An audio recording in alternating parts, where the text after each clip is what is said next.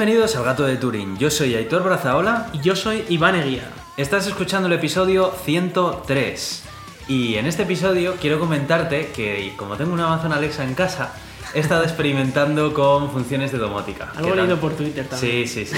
Eh, Llevo escuchando durante muchísimo tiempo un montón de podcasters empezar ahí a hacer su brujería con un montón de aparatos conectados y ahora que el auge de los altavoces inteligentes eh, está de moda, pues eh, yo creo que es una oportunidad más que perfecta para, sin dedicarle un presupuesto muy muy grande, empezar a hacer tus pequeñas automatizaciones en casa. Y con eso mismo he empezado. Bueno, antes de continuar, creo que es importante que digamos que como, como Iván ahora tiene pues un nuevo animalillo en casa, Sí, sí. el- pues tenemos- quizá experimentemos alguna interrupción, ¿verdad? Tengo compañera de piso y, y está hoy un poco juguetona, a ver si se duerme un ratito. Y, y sí, es, es una cachorrita, así que igual nos la lía un poco en el podcast y Sí. no estamos seguros de que no haya pausas o no haya algún alarido por ahí en algún momento. ya Sí, o sea que si después de estar hablando acerca de un tema, como si tal cosa de repente da la sensación de que hemos perdido un poco el hilo, es muy probablemente que lo que haya pasado es que hayamos pausado la grabación, hayamos mirado a ver qué ha ocurrido y hayamos reanudado la grabación. Así que bueno, Esperemos que no sea para avisamos. tanto. Eso es. Bueno, pues entonces ya te estaba comentando los experimentos que estoy haciendo ya con Alexa en casa. Y es que Sí.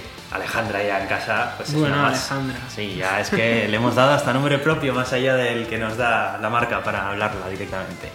Bueno, pues yo de momento estoy experimentando con una bombilla blanca de Philips Hue. He decidido ir a Philips Hue porque he oído muy buenas reseñas acerca de este tipo de bombillas.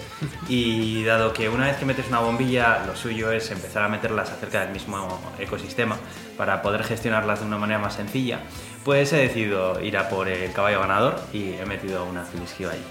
Y además también he aprovechado a comprar un Smart Plug de Amazon, que es básicamente un enchufe que eh, funciona directamente con, con Amazon Alexa y te permite crear rutinas. Claro, la gracia de, de esto para mí no es estar todo el día a voces por casa, ¿sabes? Sí. La gracia para mí es poder eh, establecer unas rutinas de que cuando me despierte, por ejemplo, pues eh, el calefactor del baño ya está encendido, la luz de la sala también, eh, cuando más o menos haya terminado de desayunar ya se apague solo y todo eso. Y bueno, de momento lo he estado probando a voces este fin de semana y parece que la casa me hace caso, lo cual ya es un pasito. Y eh, como he introducido toda esa programación en la aplicación de Alexa, bueno, pues ya te contaré si a lo largo de esta semana cuando me despierte la casa ha cobrado vida o, o resulta que lleva el calefactor funcionando toda la noche y para cuando me levanto y voy al baño, el baño es un infierno, ¿sabes? A ver, a ver. Espero que no, pero bueno, en fin. Sí, sí. Nada, simplemente te lo quería contar porque estoy muy contento y es que no sabes la satisfacción que da cuando los aparatos funcionan solos, tío. Tienes mucho valor metiendo un Amazon Alexa en casa. Tienes mucho valor, he de decirlo.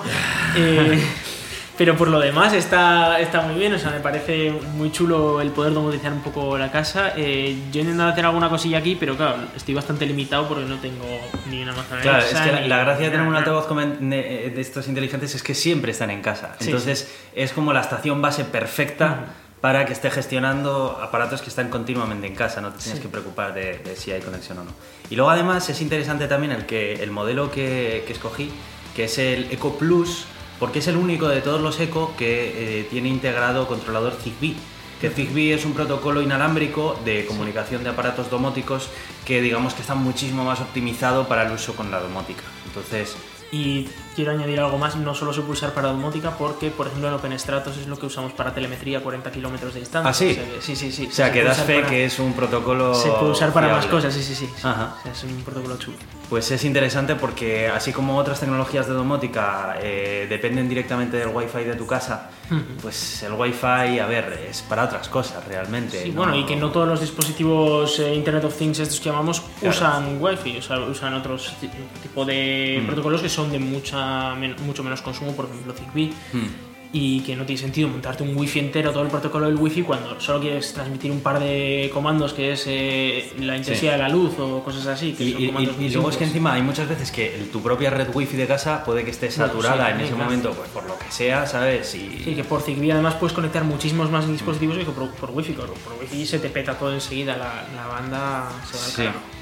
Así que, así que eso te cuento, tío, que ya la casa está empezando a tener funciones eh, automáticas, inteligentes. Eh, parece Jarvis, eh, la inteligencia artificial de Sí, casa. yo cuando voy a tu casa y empiezas a hablar a, a un ente que se llama Alexa y que te responde y tal, es un poco raro. Es que funciona muy bien, además. Sí, sí, no, es no. que yo vengo acostumbrado de Siri, ¿sabes? Que tú coges a Siri, le dices algo y tienes suerte si a la tercera vez te entiende. Eh, pero en cambio, he de reconocer que han hecho muy buen trabajo con Sí. Y eso que las versiones de, de Amazon Echo que han venido hace poco han venido recientemente optimizadas al español. O sea, Sí, sí. No, no había mucha experiencia previa acerca de Lo más curioso es cuando tienes la música puesta y le dices Alexa, apágalo, Alexa, baja el volumen, y cosas así, y hace sus cosas. Sí, y, y- y te caza además bien la voz. O sea, Sí, incluso dentro del propio ruido que está generando ella, Sí, sí. igual emitiendo música o lo que sea, hace muy bien ese filtrado para, para identificarte y tal. Así que, así que nada, eso, estoy contento. Pero no soy yo aquí el único que anda con gadgets a vueltas. Bueno, ¿Cómo, eh, está te, cómo, te, cómo te está yendo la reserva del Model 3? Eh, bueno, no está yendo, ese es el problema, ¿no? Eh, claro, es una situación diferente porque yo quiero aprovecharme de, de estar en el CERN y tenemos eh, descuento, bueno, descuento, no tenemos derecho a exención del IVA, ¿no? Y además pues nos ponen unas matrículas verdes y tal. Pues esto, gestionar esto es una puñetera locura con Tesla porque Tesla eh, nos empana mucho de la fiesta y, y encima eh, ellos dicen que ellos te cobran el IVA y luego ya tú vas a Francia y le pides que Francia te devuelva dinero. Y ya, sí. Porque todos sabemos que Francia es mucho de devolver dinero y nada Vete de cobrar, calzándote un ¿verdad? chaleco amarillo Sí. porque lo vas a necesitar. Sí, bueno, eh, es mucho tirar eh, para un lado y para otro. eh, Tesla da mucha. Muchas veces me dice la de sí, mañana te llamo y luego no te llaman. Mm. eh, y joder, tampoco soy tan feo, ¿no? Y bueno, no sé, ya veremos a ver eh, lo Igual que el ocurre. problema es eso, tienes que mandarle a François de Tesla una foto tuya. Sí, podría ser. Para demostrarle que tienes tu cierto sex appeal. Bueno, de ¿sabes? hecho Que tiene no una es- foto mía porque le mandé mi, mi Oh, identificador de, diplomacia y tal. Bueno, Entonces a lo mejor es así. Podría ser, ¿no? Que igual me ha visto la cara y ha dicho, uy, uy, uy, a ver qué Pues es que como ya te he contado, yo antes Sí. eh, estaba en una localidad por aquí cercana y he visto pasar por delante mío el primer Tesla Model 3, pero en movimiento en la calle, eh, por Sí, un sí, particular, no expuesto en algún sitio ni en internet Sí, en sí. fotos, ¿sabes? Es la Sí, primera sí. vez que lo veo. Y he de reconocer que me ha parecido muy elegante, muy bonito. O sea, le he visto pasar ahí así delante mío y me he quedado un momento ahí como... Porque claro, aquí llega un momento en el que te acostumbras a ver Teslas, o sea, ya no es una Sí, novedad. sí, en Ginebra. Aquí ya, bueno, pues llegas un momento en el que el Model S y el Model X ya los tienes más vistos que el TVO. Y ya es como que, bueno, el efecto de sorpresa se te pasa. Pero con el Model 3 Ese es nuevo. es sí, que es sí. muy diferente, ¿eh? Sí, sí, Sí, y sí. se nota, se nota cuando pasa delante tuyo. Sí, sí. Bueno, Pues hablaremos más del Model 3 eh, al final de- del episodio porque ha habido muchas, muchas noticias esta semana Mm. y, y va a merecer la pena hablar de ellas. sí, sí. Además, esta semana pasada hemos tenido el Mobile World Congress y si bien no tenemos intención de hablar acerca de todos los nuevos modelos que han sacado las marcas que han ido allí, sí que sería interesante comentar un poco cómo lo hemos percibido nosotros, ¿no? Desde, desde aquí, eh, que hemos estado al tanto un poco de las noticias que estaban saliendo, un poco y todo esto. Y acerca de la controversia del momento, ¿no? Acerca de, de- de los móviles plegables. Eh, ¿Quieres empezar tú y comentar a ver qué, qué opinas un poco acerca Sí, bueno, eh, bueno, algunos ya sabréis, han sacado móviles que tienen pantallas que se pliegan, es decir, que se pueden doblar la propia pantalla pues para que cuando se desdobla pues la pantalla sea más grande, ¿no? Lo cual tiene una utilidad muy clara y es que tienes una pantalla más grande, pero en el mismo espacio, en un espacio muy parecido, ¿no? Lo cual es eh, muy chulo como idea, la idea es estupenda. La implementación pues eh, deja un poco que desear. Eh, ha habido dos grandes, eh, digamos, novedades. Una ha sido la de Samsung, ¿no? Con el Galaxy Fold. Y el otro ha sido el Huawei con el Huawei Mate X, si no me equivoco. Sí, el, nuevo, no- el nuevo modelo de su insignia, Eso es. básicamente. Y- Que es una apuesta muy arriesgada, por Es otra una apuesta parte, muy ¿eh? arriesgada, Porque- sí, porque apostarlo todo a un móvil de estos eh, pues es Sí. Eh, bueno, la diferencia principal entre estos dos modelos es que uno la pantalla se dobla por fuera y el otro la pantalla se dobla por dentro, es decir, que se- uno se cierra, digamos, como un Motorola de los antiguos y el otro como que se desdobla para afuera.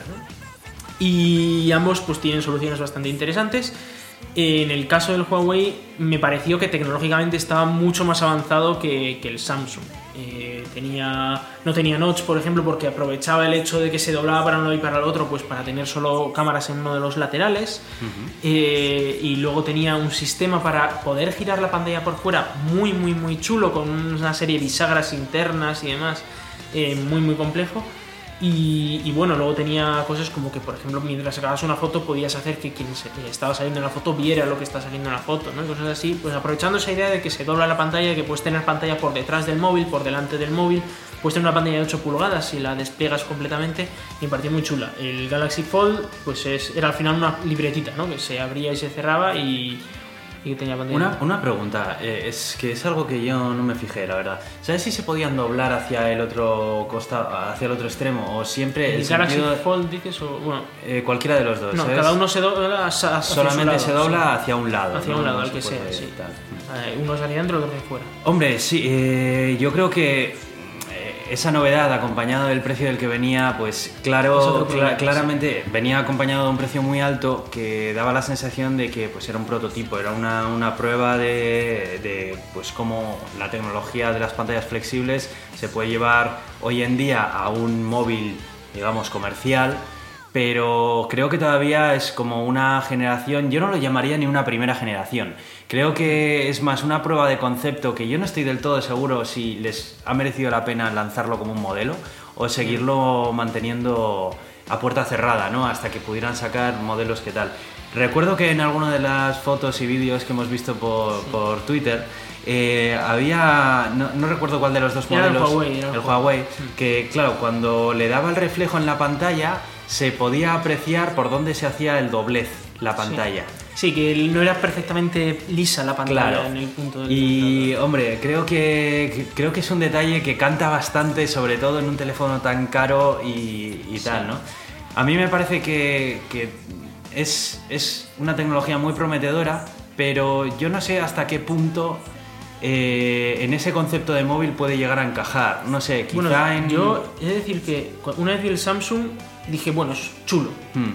Pero cuando vi el Huawei dije, ostras, pues sí que tiene muchas posibilidades Mm. algo de esto. Lo que pasa es que, claro, el problema que yo le veo ahora principal es, la tecnología es muy nueva y es jugársela mucho, comprarse un móvil así.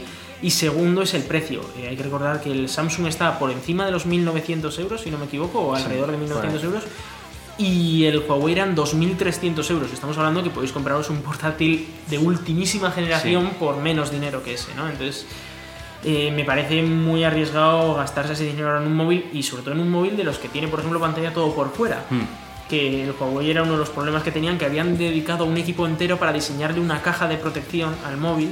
Porque, claro, si ya es muy fácil cargarte la pantalla de un móvil, si tienes pantalla por un lado, si tienes pantalla por Ya, todo claro. alrededor del móvil, es muy fácil cargarte la pantalla en algún lado, ¿no? Sí, sí, sí. Entonces eh, tiene otras nuevas complejidades que, que igual no estamos acostumbrados a verlas y que habrá que ver cómo se desarrollan, ¿no? Luego también otra complejidad que puede traer es eh, acerca de en climas fríos eh, los posibles daños que pueden recibir las pantallas por, por recibir ese tipo de dobleces. Sí, pues sí. Eh, no sé dónde leí que había alguna empresa que estaba precisamente sacando algún tipo de patente de un sistema de protección ante ese tipo de situaciones de temperaturas demasiado bajas, donde parece ser que ese tipo de, de pantallas Sí, se vuelven eh, rígidas, se ¿no? vuelven muy rígidas eh, y, al, y al mismo tiempo muy frágiles. Claro, y claro, eso pues puede suponer tal.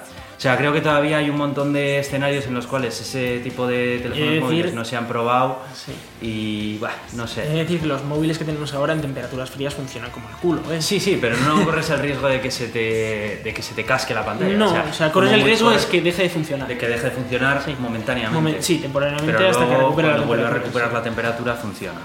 Así que, así que eso, entonces, no sé, yo creo que ha sido lo más eh, llamativo de esta feria, ¿no? Sí, porque lo demás han sido nuevos modelos de, de móviles que ya existían, pues sí, los han mejorado, han sacado pantallas más chulas, el nuevo Snapdragon 5G se ha hablado mucho. 5G, 5G. Eh, pues 5G, a ver, ha salido alguno diciendo, mira, nosotros hacemos una demo con 5G de verdad porque hemos puesto Orange que nos ha puesto aquí una antena 5G. Bueno, está, está guay. eh, a ver si se implanta. Tampoco es que a mí me llame mucho la atención. 4G es bastante rápido para lo que a mí me respecta.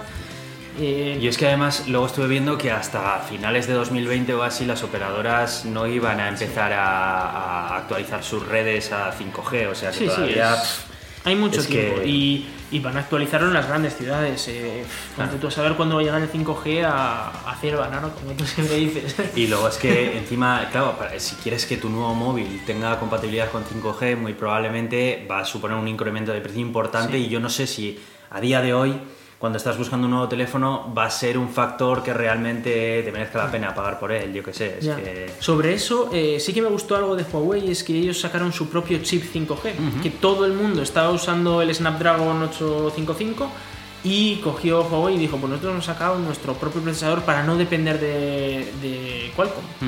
Lo cual puede ser un movimiento muy, muy, muy bueno si le sale bien. Pero, Sí, pero sí, si le sale sí. bien puede ser un movimiento excepcionalmente bueno, porque así ya empieza a haber competencia a los Qualcomm. Y, y bueno, ya tienen su propio chip, es decir, que no dependen de desarrollos externos, no dependen de patentes, de pagar a un tercero y se llevan ellos el pastel entero, ¿no? No sé, puede ser algo chulo y puede ser algo que otras marcas deberían pensárselo también, sacar sus propios procesadores. Y si encima son open hardware, mejor que mejor. Pero igual estoy ya pidiendo demasiado. Bueno, pues eh, creo que más allá de eso no vamos a comentar mucho más acerca del Mobile World Congress. Sí es verdad que tenemos alguna noticia que hemos cogido que, sí. que ha salido ahí en esta feria, pero yo creo que para la introducción creo que, que podemos Sí, ir yo creo que nos podemos empezar ya con las noticias como tal. Vale. Bueno, la primera noticia que, traigo es acerca de Google y su proyecto Android Things. Eh, como alguno de vosotros recordaréis, si escuchabais este podcast, eh, hace un tiempo anunciamos que Google había puesto su interés en el mercado de, bueno, pues el IoT, el Internet de las Cosas, y que para eso había iniciado un nuevo proyecto en el que, pues, bueno, pues intentaba que el sistema operativo Android tuviera una rama que fuera pensada para este tipo de dispositivos que tradicionalmente tienen un, un procesador bastante eh, ligero, sin mucha potencia, pero que están más enfocados a controlar pues, dispositivos del día a día, que puedan convertirse en dispositivos inteligentes, lo que Sí. hoy en día eh, Des- puedes comprar ya hecho o montarte tú tu propia Con placa. terminología un poco más técnica, estamos hablando de microcontroladores a diferencia de procesadores completos. Eso es.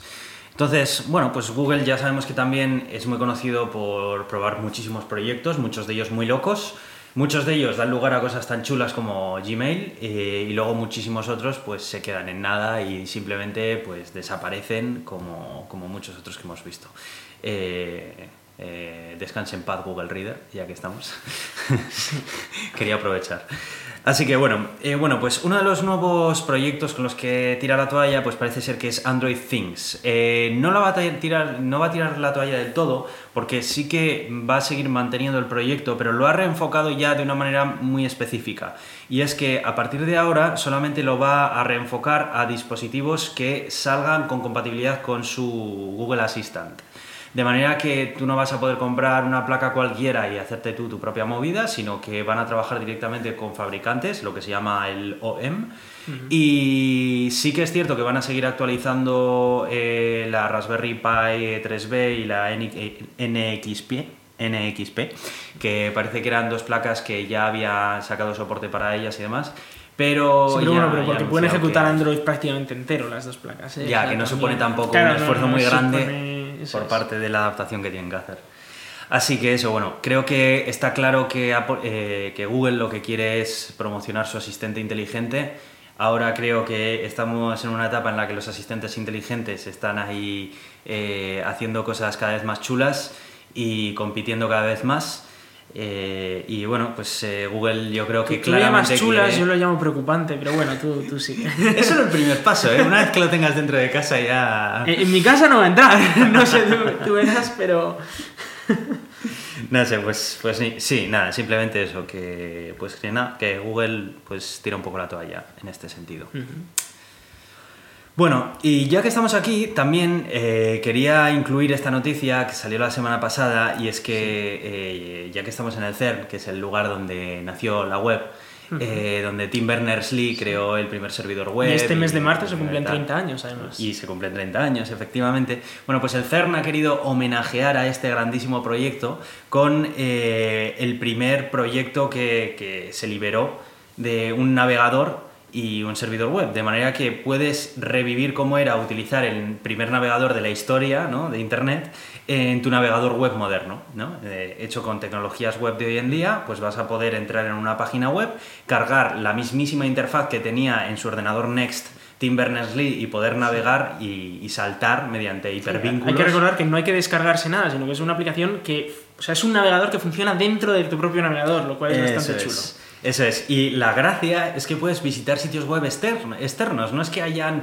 cogido el mismo set de, páginas web que existían en la época y lo hayan dejado ahí, sino que además de poder visitar todas esas, puedes incluso visitar sitios web modernos claramente no te esperes que te carguen ni las hojas de estilos, ni JavaScript, ni nada por el estilo. Vas a ver que es, eh, vamos, lo más seco, monocromo y texto posible. Pero hay, que, hay que recordar que en aquella época básicamente lo que existía era el texto. Y ese texto sí que es verdad que tenías que si negrita, que si eh, cabeceras, que si eh, párrafos y poco más, y links. Y, ya, y creo que ya está, creo que será todo el repertorio de la web en, en, el momento en el que se creó, ¿no? Pero bueno, en cualquier caso es... Eh, bueno, imágenes también había. Imágenes. sí, es que está muy guay porque lo cierto es que vas a ver la diferencia de, la web que conocemos hoy en día, que bueno, que te soporta eh, animaciones 3D por hardware, eh, música, vídeo, de todo. O sea, hoy en día la web tiene unas posibilidades mm. impresionantes, pero no hace tanto, porque fue en el 89 cuando liberaron la, la web, pues, pues... Y he de decir que eh, prácticamente todos los protocolos que se usaban entonces se usan hoy en día casi sin modificación. Sí, porque... Lo cual es sorprendente. O sea, es decir, ahora eh, pues, esos protocolos eran de transmisión de información y ahora transmitimos una información más rica. Sí. Pero el protocolo de transmisión es prácticamente igual. Es verdad que ha habido novedades y, por ejemplo, HTTP ha sacado hace poco el HTTP 2.0, pero todavía no está muy extendido precisamente.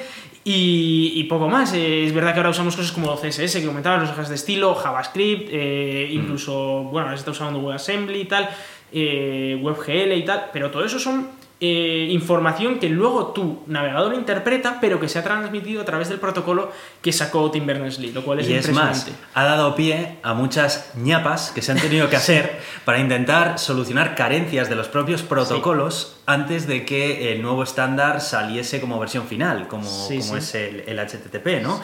Por ejemplo, el más sonado es el de las cookies. Realmente utilizamos cookies porque el protocolo HTTP que se utiliza a día de hoy no es capaz de mantener el estado. de manera que eh, para intentar mantener, tener la sensación de continuidad en nuestra misma sesión de, nuestro navegador, se utilizan las cookies que no dejan de ser más que archivos de, texto que las páginas web colocan en nuestro ordenador, pues eh, a modo simplemente de, marcadores, eh, de, información del estado de tu cuenta en este momento, lo que sea, que bueno, que luego se han demonizado por muchos otros temas, que bueno, eso ya es otro tema aparte. Bueno, sí, se han usado para cosas que, que no eran únicamente mantener un estado. Efectivamente, pero bueno, ha sido, ha sido curioso cómo ha evolucionado la web porque, Y otra, otra anécdota, por ejemplo, de, de HTTP que a mí me, me gusta mucho y es eh, cómo se, sobre todo a principios de los 2000, cómo se hacía para eh, tener notificaciones en, en, tiempo real de una web, porque a día de hoy nosotros estamos bastante acostumbrados a que si nos mandan un mensaje por WhatsApp nos llega automáticamente oh, una notificación, qué guay, y es instantáneo, ¿no? Eso era impensable hace 30 años y se usó una ñapa, como tú dices, una trampa, eh, para hacer que eso medio pareciera real. Y lo que se hacía era, se hacía una petición al servidor, una petición que no devolvía, el servidor no respondía a esa petición en un primer momento, y el navegador se quedaba esperando a la respuesta del servidor. Y el servidor, en el momento en el que tenía un nuevo mensaje para el cliente, respondía entonces la petición. Entonces tenías una petición que había durado igual un minuto y medio, o depende de los timeouts, ¿no? Pero podría haber durado 30 segundos, un minuto o lo que sea, y a ti te da la sensación de que esa notificación era instantánea, pero lo que pasaba es que estaba tu navegador esperando a que le respondieran. Es lo que se llama long polling, es lo que se llama long polling y es eh, una de las ñapas que se hacía en su momento para hacer la sensación de que esa notificación venía instantáneamente. Claro, en el momento en el que te llegaba esa notificación, tu navegador enviaba otra, otra petición de notificación y esperaba la siguiente hasta cuando llegara. Claro, que igual tenías abierta la bandeja de entrada de tu correo electrónico web, ¿no? Y en el momento en el que te entraba un correo y se veía reflejado era precisamente por eso. Eso es, era por eso. Para no tener que estar llamando una vez cada cinco segundos al, al, servidor, que eso sobrecargaba a los servidores, mientras que esto simplemente mandabas una petición y ahí se quedaba, ¿no? Y, bueno, se han hecho muchas ñapas efectivamente para poder usar estos protocolos. Pues sí, es muy curioso, la verdad es que si tenéis un rato os recomiendo que entréis en la web que enlazamos, eh, es un artículo de Sataka en el que viene a comentar lo que hemos dicho y además eh, está incluido el link para que podáis acceder y poder probarlo. Creo que, creo que es muy interesante y muy divertido de ver. Sí, de hecho eh, es algo que, que, han desarrollado ahora trabajadores del CERN para que todo el mundo pueda, pueda poder verlo. O sea, ha sido un desarrollo extra. Efectivamente. Bueno, y vamos a hablar acerca de eh, una noticia acerca de Microsoft y su HoloLens, ¿no? Eh, recientemente trajimos aquí a este podcast una noticia en la que mm, se, comentaba que Microsoft había hecho un acuerdo con el ejército de los Estados Unidos para eh, proveerles de cascos con compatibilidad con las HoloLens, de manera que los soldados en el, campo de batalla pues, pudieran tener información adicional eh, que les permitiera tomar decisiones en, momentos de conflicto. Este sistema se llamaba IVAS, Sistema de Aumento Visual Integrado, y bueno, pues era como la punta de lanza de Microsoft dentro de, la industria armamentística, ¿no? Bueno, esto fue una noticia que con muchísima controversia, porque esto eh, podía sentar precedente y imaginaos que pues, eh, las grandes compañías tecnológicas como pueden ser Google, Apple, Microsoft y demás, eh, no solo abandonaran en parte su dedicación a la electrónica de consumo y le dedicaran todo su I también a la industria de, la guerra, ¿no? Esto, bueno, pues puede ser algo que, quizá no es tanto ciencia ficción como puede parecer. Es más, yo estoy convencido de que ya se realizan muchísimas más colaboraciones de las que se salen a la luz. Google también ha tenido sus problemas con esto también. Sí, ¿eh? pero cuando Google los... Eh, creo que Google ha, revocado el, acuerdo que tenía... creo que fue para el tema de inteligencia artificial. Sí, para el tema de, los drones. Aunque bueno, es que es tan oscura la información que llega acerca de este tipo de temas que es difícil de saber dónde ponen los límites.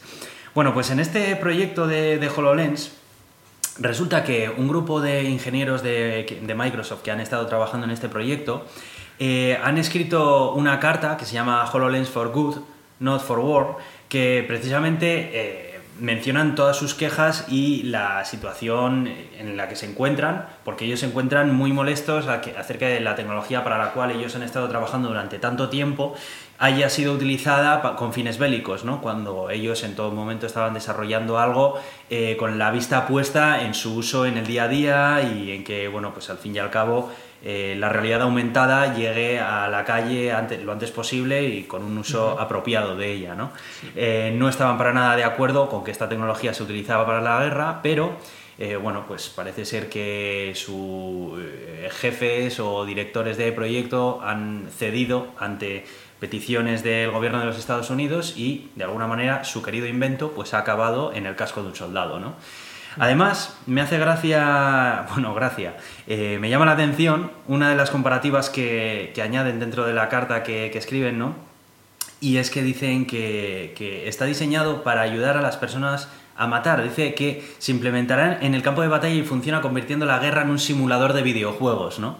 O sea, y, esto es algo que se ha tratado en más de una obra de ciencia ficción, ¿no? El, el, decir, deshumanizamos al enemigo de manera que sea un simple juego, de manera que el propio soldado que se encuentra en el campo de batalla, mm, digamos que no, no sienta eh, ningún tipo de empatía por la persona a la que está atacando se está enfrentando, ¿no? Y creo que esto es muy, muy, muy delicado. De hecho, en parte por eso se crearon los drones, ¿no? Porque era mucho más sencillo atacar a alguien desde tu casa sentado en el sofá que hacerlo desde allí. Pero es que el ser humano es mucho más complejo de lo que muchas veces pensamos, e incluso en esos casos Sí, se vio, que, se vio que, realmente la factura a nivel psicológico que pasaba a todos aquellos controladores de drones era muy, muy, muy seria y mm. afectaba muchísimo, ¿no? El haberte cargado a todo un poblado en Afganistán y volver con tu familia a cenar a casa como si no hubiera pasado nada. Un día malo en la oficina, sí, un día malo en la oficina, cariño. El tema es que eh, en el momento en el que haces eso parece muy, como tú dices, un videojuego, pero luego eh, a eso le, le das vueltas y vas a tener que dormir esa noche y vas a pensar en qué es lo que has hecho, en pensar en las familias a las que te has cargado, ¿no? Y todo lo que, todo lo que has hecho y bueno, al final eso pasa factura, es lo mm. que hay. Sí, sí, sí, sí. Así que, bueno, pues eh, eso, eh, quería traer esta noticia porque me parece interesante ver que muchas veces eh, los propios ingenieros que trabajan en estas grandes empresas a pesar de que están trabajando en una solución tecnológica, luego sale la noticia de que se está utilizando en la guerra y, que muchas veces pensamos que desde el seno de, Microsoft se ha desarrollado pensando ya en ello y muchas veces ni siquiera los propios trabajadores saben qué tipo de aplicaciones va a tener. Esto me recuerda un poco a, a un comentario que yo hice hace muchos episodios y que nos lo mencionaron por Twitter, es un, un oyente que decidió dejarnos de oír a cuenta de esto. Y yo lo que dije fue que en esto se basa el capitalismo, que las empresas anteponen el capital a los derechos humanos. Y aquí yo creo que eh, es un ejemplo perfecto de en esta este situación. ejemplo sí. La verdad es que en este ejemplo yo te doy la razón, porque, porque sí, ocurre Es lo que hay. Si hay dinero, que le den por saco a la Bueno, gente. de todas maneras, yo creo que también este tipo de movimientos, cuando se hacen públicos y tienen cierta relevancia, también ayudan a que haya compañías que se lo piensen dos veces. Como por ejemplo en Google lo que ocurrió fue algo Sí, parecido. sí, sí. Creo que eh, Google revocó el contrato que tenían, o al Pero menos. es que lo de Google era mucho más serio, porque aquí estás convirtiendo la guerra en un videojuego, pero es que Google quería crear máquinas que mataban automáticamente. Ya. Y ya ahí depende de a quién le dices a la máquina que tiene que matar, ¿no? Y, y eso es muy, muy, muy peligroso y ya lo hemos hablado alguna vez, ¿no? Y- y Hay mucha gente preocupada a cuenta de esto.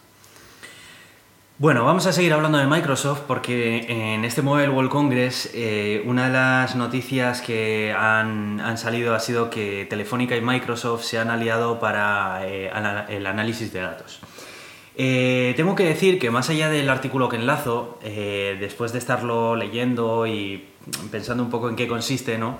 Eh, creo que el artículo es un poco más alarmista de lo que realmente creo que significa la, propia colaboración que han establecido estas dos empresas, ¿no?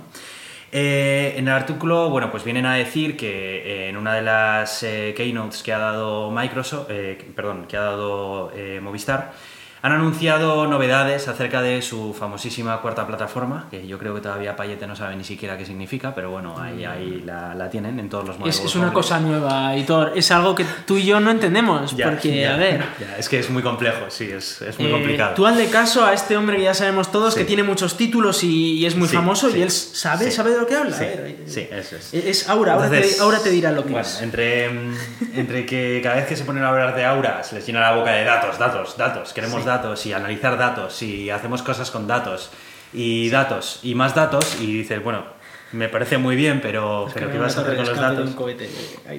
Nada, nada, sobrevivirá, este cohete ha llegado a la luna. Sí, sí. Bueno, eh, bueno, pues resulta que han anunciado que para eh, mejorar su asistente virtual Aura, pues eh, van a utilizar muchos recursos de la nube de Microsoft, Azure, ¿no? Azure en, Azure. en español. Y, y bueno, pues entonces lo que venían a decir era, querían sacar pecho, diciendo que no os penséis que esto va a correr en un servidor que tenemos ahí en el cuarto de las fregonas, ahí en tres cantos, que de vez en cuando le damos golpes para que funcione. No, no, no. Esto funciona dentro de la nube de Microsoft, Azure. O sea, como para darle todavía un poco más de punch, ¿sabes? Como Pero ya no es solo eso, sino que usa la inteligencia artificial que viene en la nube de Azure. Azure es, ¿no? es. Entonces, a ver, esto, más allá de que puede parecer así como muy futurista y todo lo que quiera, eh, realmente los servicios de Azure eh, están disponibles prácticamente para cualquier desarrollador que quiera hacer uso de ellos. Y, y he de decir que tras haberlos probado en algún proyecto, eh, la verdad es que los servicios de Azure en muchos sentidos están muy avanzados y en muchos sentidos le, le plantan cara al gigantesco Amazon que tiene su alternativa de Amazon Web Services, que es la rama que ofrece de computación en la nube. ¿no? Entonces, la noticia viene a ser simplemente eso, que, que Microsoft y Telefónica pues establecen un acuerdo para utilizar tecnología de Microsoft para, para dar soporte a lo que quieren desarrollar en, en Movistar. Lo que quieren desarrollar todavía no lo saben, pero Va a ser, que andará. hemos hablado que eso va a ser la leche. andará, pero funcionará en Microsoft. Sí, Eso es lo único que sabemos. Y claro, la gente se pregunta, bueno, sí, esto está muy bien, pero ¿qué va a pasar con nuestros datos, no? Porque claro, a ti te gusta hablar de las cosas que puedes hacer con los datos, pero, pero oye, esta gente va a tener los datos de todos los clientes de Movistar, porque claro, a lo mejor la GDPR tiene algo que decir, ¿no? Sí, sí. Eh, a ver lo que pasa con la GDPR. Y han dicho que no os preocupéis, porque la GDPR tiene la solución. No han dicho cómo va a ser la solución, simplemente han dicho que la GDPR pues es la solución. Que le pregunten a Aura y Aura responde. Eso es. Ahora- Entonces, ahora le explica. a Aura y Aura te dirá, te dirá pues, pues la GDPR. Sí, la sí. GDPR. Si quieres un enlace a Wikipedia, pues te- toma, aquí tienes, te lo doy. Para que lo leas. Y, y cuando le, y cuando le preguntes, Aura, ¿tú cómo usas la GDPR? Y después me limpio con ella. en fin. Eso es. Así que bueno, eso, que, que la cuarta plataforma, datos, datos, datos, que, que nos preguntas cosas, hacemos cosas en la nube de Microsoft y te devolvemos datos. Datos, y, datos. y eso ha sido eso ha sido la conferencia de Movistar. Chema Alonso, sin gorro, impresionante. Espectacular. ¿eh? A clase venía sin gorro. Yo te, tengo que decir que a clase venía sin gorro. Y, y nada, y mucho humo. y mucho humo. Es que, Muchísimo de hecho, humo. igual estaba el gorro oculto detrás de todo el humo, ¿verdad? Que tenía ahí delante. y nadie lo veía. Estaba ahí. Así que bueno, en fin, ahí queda, ahí queda eso y, y nada. No ha sido la única empresa española que ha anunciado novedades dentro del Mobile World Congress. Eh, la española SEAT eh, también bueno, pues ha anunciado una novedad acerca de un nuevo modelo de eléctrico que tiene planeado sacar pronto al mercado. Han presentado un Twizy. Han presentado un Twizy, efectivamente, Que se llama pero, Minimo. que se llama Minimo, pero es muy interesante porque, a diferencia del Twizy, que bueno, pues es la plataforma de, de Renault, eh, esto viene a ser la plataforma competidora de la de Renault. Ujú. Y el simple hecho ya de que exista un competidor a, a la plataforma de Renault ya es bueno. Y Es- tiene puertas, que es otro detalle importante. Entonces, bueno, eh, efectivamente, como dices tú, es un modelo de coche pequeño, muy parecido al Twizy, tiene puertas, eh, el carenado está cerrado, de manera que si llueve no te vas a mojar, y está muy pensado para la movilidad urbana. Y, y, bueno, pues eh, también una de las grandes novedades que trae es que vas a poder cambiarle las baterías muy muy rápido. Parece ser que las baterías están ubicadas en un emplazamiento dentro del coche bastante accesible, de manera de que tú puedas sustituirlas en un momento y no tengas que esperar a cargarlas o lo que sea. SEAT ha anunciado que este modelo eh, lo han lanzado con la economía colaborativa muy en mente, de manera que ellos se plantean que este modelo pueda ser utilizado en grandes flotas en ciudades para car sharing, para ¿no? car sharing, lo cual es algo muy muy muy interesante Sí. que ya un fabricante lo haya desarrollado con esa idea en mente, ¿no? Sí, además si es fácil de hacer el swap de baterías, puede tener ese, mm, esa empresa de car sharing puede tener un montón de baterías cargando y cuando llega un coche que se le está acabando la autonomía le pone una cargada y Ujú. Sigue para adelante. Cual Efectivamente. puede ser muy muy útil para grandes flotas, como tú dices, no Eso tanto es. para quizás el de a pie. Eso es. Entonces, es un, es un vehículo eh, que está un poco a caballo entre una moto grande y un coche, de manera que puede transportar a una persona dentro eh, perfectamente e incluso tiene un poco de espacio para llevar cualquier cosa que quieras transportar. Y además eh, viene, viene potenciado por Android Auto, de manera que va a poder tener integración con un montón de sistemas multimedia que lleves ya en el smartphone. Y además ya se plantean la posibilidad de que el hardware que están introduciendo dentro de, de este vehículo eh, sea capaz de poder llegar a una autonomía de nivel 4. Recordemos que la máxima, que es que ni siquiera se requiera puesto de conducción, es la nivel 5 y esta sería ya una autonomía que te permita directamente pues, eh, montarte en el coche y que el coche ya tome las salidas necesarias para llegar hasta el destino que tú le has indicado. Sí, digamos que una, una autonomía de nivel 4 es que, eh, por ejemplo, pues eh, tú te pones este coche en Madrid y en Madrid pues este coche va tranquilamente solo, sin ningún problema, eh, que aún así tiene volante, es decir, el conductor puede coger control del vehículo si es necesario, pero en principio no debería hacer ninguna falta. Eso es. Así que bueno, me ha gustado mucho la, noticia. eh, me ha parecido joder, que, está muy chulo que, una empresa española eh, presente de tal. Sabemos que, que SEAT, bueno, pues no es 100% española, sino que tiene, depende directamente de Grupo BAG. Pero eso quiere decir también que Grupo BAG eh, ha estado también detrás de la tecnología es- de, de- de Minimo y puede ser eh, pues, bueno, pues un prototipo eh, muy interesante en el que estén estudiando en la plataforma eléctrica de Grupo BAG a ver eh, qué cosas funcionan, qué cosas hay que mejorar y demás Sí, en un modelo que puede ser fácilmente adquirido. He de y- decir que, que, bueno, esta, esta plataforma no la van a usar los coches del grupo BAG, eh, los coches del grupo BAG van, van a sacar su propia plataforma y la van a usar tanto Audi como, como Volkswagen. Eh, pero esto es interesante porque es una propuesta chula para, para flotas de, de car sharing, realmente. Pero yo no. A ver, es que para mí. Esta esto- plataforma es propia de SEAT, ¿quieres decir? No, o sea, bueno, Pues yo pensaba que era- grupo BAG me refiero, pero no va a haber otro coche que use esta plataforma. O sea, Sí. podrá usar tecnología de baterías, aunque imagino que estas baterías son de Bosch y ya sabemos que ahora mismo hay un problema entre Bosch y el grupo BAG porque el grupo BAG quiere crear sus propias baterías para coches eléctricos y Bosch ha dicho que como empiecen a hacer eso les cortan el, el grifo para los coches que ya tienen. O sea que hay un problema ahí, eh, pero en cualquier caso aquí yo me imagino que esto estará usando baterías eh, Bosch por el tipo de, de sistema que tiene para sacarlas y tal. Bosch es bastante experto en hacer ese tipo de baterías. Y, y luego, pues eh, tiene, pues bueno, el estilo y tal que tiene el coche, pues es un estilo relativamente futurista, aunque yo lo veo casi casi como un prototipo ahora mismo, ¿eh? Sí, sí, sí, bueno, es que a día de hoy todavía no está puesta a la venta, pero Claro, me parece un es. prototipo bastante acercado a lo que puede ser en la realidad. Sí, no puede me parece un Se parece prototipo mucho loco ya al de Twizy, esos que ves de vez en cuando que Sí. dices, bueno, esto hasta que salga lo van a cambiar más que otra cosa. Pero aún así, bueno, sí me parece un coche muy llamativo y ahora sí que se está viendo muchos coches eléctricos que están tendiendo a ser coches menos llamativos, en el sentido de que sea un coche normal, Sí. simplemente que la propulsión es eléctrica, ¿no? Sí. Y este sigue siendo un coche que es como, oh Dios mío, mira qué locura hemos sacado aquí. Bueno, eh, está bien, está bien, eh, fácil de aparcar y eso, Hmm.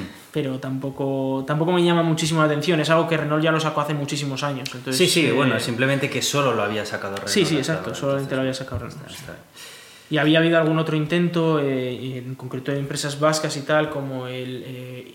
¿Cómo se llamaba? El IRI o algo así. eh, Iri- Irico. Irico, así. creo. Irico, Sí. Que luego fue un. No sé si tanto como una estafa, pero bueno, casi casi. Así que cuidado con, con estas cosas. Bueno, SEAT no, no estafará, imagino. Pero bueno.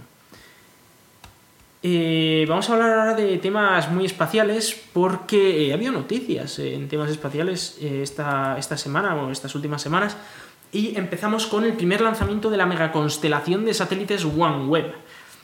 Esto no hemos hablado nunca antes de ello, pero sí que hemos hablado de proyectos parecidos. Eh, OneWeb es eh, una, bueno, es una empresa que está creando una constelación de satélites, es decir, va a poner un montón de satélites, cientos de satélites alrededor de la Tierra eh, con la idea de dar internet. De dar, en concreto creo que van a dar algo así como 5G y van a dar Wi-Fi y no sé qué más. Bueno, un montón de, un montón de cosas. Mira, 3G, 5G, LTE y Wi-Fi. Es decir, es un sistema de comunicaciones, ¿no? Eh, la, la ventaja que tienen estos satélites es que están colocados a bastante baja altura, a 1200 kilómetros de altura, es decir, unas tres veces más alto que la Estación Espacial Internacional, y esto les permite eh, tener baja latencia, porque 1000 1200 kilómetros a la velocidad de la luz es bastante rápido, o sea, la latencia que tienes es muy pequeña, que para Internet es bastante útil, ¿no? Porque a día de hoy existe el Internet vía satélite, Sí. pero la latencia que te pone eso, o sea, no baja de los 200, 300 milisegundos, es muy difícil que baje de ahí, ¿no? Eh, Eso es porque suelen estar en órbita geoestacionaria y suelen necesitar unos platos enormes para precisamente llegar hasta el satélite. Entonces también la velocidad en la que transmites es muy pequeña. Ujú. Están muy lejos, están a 36.000 kilómetros, están muy lejos esos satélites. Pero Y por los eso es tan caro en los vuelos comerciales utilizar el y internet. por eso es tan caro en los, los comerciales el internet integrado, sí. En cambio, teniendo un montón de satélites, claro, obviamente la ventaja que tiene eso es que tienes un satélite en un punto en concreto en el cielo y con un satélite da servicio a muchísima peña, es muy barato. Ahora, si, tienes, si los tienes muy cerca, eh, claro, como la Tierra lamentablemente redonda, por mucho que los terraplanistas quieran otra No cosa, sé yo, ¿eh? No sé yo, ¿eh? pues la cobertura que tiene cada satélite está limitada por la curvatura de la Tierra, que cuando estás muy cerca es, se nota un montón, ¿no? Y, y llega un punto en el que no, el horizonte está muy cerca, ¿no? Entonces, eh, necesitas muchos de estos satélites cubriendo diferentes zonas de, de la Tierra para a la vez entre todos dar una cobertura ininterrumpida de, Internet y a baja latencia. Eh, por eso, pues bueno, de momento eh, han lanzado los primeros seis satélites, si no me equivoco, eh, de los números del 6 al 12, pues porque ellos son así, es, perdón, han sido cinco satélites, esos del 6 al 12, pero no han mandado el 9, pues porque son así esta gente. La órbita inicial ha sido de 1000 kilómetros de altura, es decir, luego tienen que subir a 1200 y de 87,8 grados de inclinación. Esto es importante porque es una órbita polar, es decir, eh, no es justo justo polar, polar eh, sería de 90 grados, es decir, que es justo perpendicular al, al ecuador. En esta son 87,8 grados de inclinación y esto lo que permite es que la órbita, o sea, tú puedes hacer varias órbitas cubriendo todo el rato diferentes zonas del planeta. En cambio, pues en una ecuatorial, pues va a estar cada vez en un punto distinto del planeta. Aquí, si pones todos en la misma órbita, pues ya tienes una franja del planeta cubierta en todo momento. Luego haces otra, pues un poco girando esa órbita, otra girando, girando, girando, y al final tienes todo el planeta cubierto en, en todo momento por, por estos satélites. Por eso se hacen eh, satélites polares que suelen ser eh, la mayoría de comunicación. Por ejemplo, los Iridium que se suelen usar eh, En pues, para- en comunicación vía satélite, esos también tienen órbitas polares precisamente para permitir esa idea de cubrir el globo entero con, con satélites, ¿no? De una manera eficiente y, y viable. Eh, porque si no, en las zonas polares no habría cobertura, ¿no? Si tienes un- una órbita que no es polar, pues llega hasta donde llega eh, eso de, de altura. Oye, Eh, detrás de este sí. proyecto está alguna de las grandes tecnológicas o porque se ha hablado muchas veces de que si Facebook, Sí. que si Elon Musk, Mm. que si no sé quién. pues es la primera vez que oigo sobre esta empresa, es la, la empresa OneWeb, y no, no te sé decir si hay alguien detrás que, que está. O sea, alguien. eh, Tiene que haber, obviamente, pero Sí, sí, no, no he visto que haya una empresa padre que, que sea muy conocida y tal. Simplemente, pues eh, este OneWeb Satellites, eh, bueno, pues eh, parece que es una especie de. O sea, al menos los satélites han sido construidos por una conjunción entre Airbus y la compañía esta OneWeb, que está creada por un tal Greg Weiler, que tampoco le, le conozco. Y, y bueno, eh, son los que llevan los que llevan estos. Han sido lanzados con un Soyuz y son los primeros cinco de una, de una constelación que va a ser de 900 satélites y que en el futuro podría tener 1980 satélites. Esos son muchísimos satélites, ¿vale? Y es, son pequeñitos, obviamente, o sea, se pueden lanzar de 5 en 5, de 6 en 6, porque son muy pequeñitos, ¿vale? Y, o sea, y que una, que una Soyuz sea capaz de lanzar 5 significa que son bastante pequeños, pero Sí. aún así son muchísimos satélites. Eh, hay que recordar que esto compite directamente con SpaceX, que SpaceX está montando eh, su propia red de, de satélites Claro, que se que llama. Starlink. Starlink. Starlink que, que va a tener 4.000 satélites, es decir, muchísimo más que esto. eh, y no me acuerdo ahora mismo exactamente a la altura a la que iban a estar, pero bueno, podemos estar. Estamos hablando O sea, de competencia, competencia, directa. Va a haber competencia. sí. Vas Es a poder un- hacer amago como entre Orange y Vodafone, en plan y que te ¿A que me regalen la del primer mes. sí, he de decir que eh, es un mercado muy jugoso porque es la idea de poder tener internet sin necesitar un plato que esté apuntando hacia algún lado. Es decir, que tú coges ahora un barco, te apuntas en el medio del Atlántico y sin necesitar apuntar nada tienes eh, internet a velocidad 5G, ¿vale? O sea, es impresionante esto eh, y una latencia muy muy baja. Esto es un mercado muy muy jugoso porque estamos hablando de que todos los ejércitos quieren esto, estamos hablando de que todas las empresas de aviación, de navegación quieren esto también. eh, todo el mundo quiere básicamente esto, sobre todo empresas con mucho dinero quieren Sí, porque a día de hoy esto es un problema mal resuelto. Es un problema mal resuelto, es un problema muy mal resuelto y que con esto se puede solucionar muy bien y que, que, bueno, estamos hablando eh, de un mercado muy jugoso tanto para OneWeb como para eh, SpaceX como para Facebook si en su día se, se, pone a hacer este tipo de cosas y luego quién sabe, igual al final ninguno de nosotros acaba teniendo un router conectado ahí a esto, sino que simplemente tenemos wifi alrededor nuestro ya solo por el hecho de existir, ¿no? Quién sabe. Wi-Fi o 5G o lo que sea, sin necesitar una antena que, que la tengamos aquí en, en tierra. También te digo que a lo mejor no lo necesitamos con la cuarta plataforma, ¿eh? Podría ser, quién sabe. ¿eh? La- o la cuarta plataforma empieza a envolver el planeta ya también, ¿no?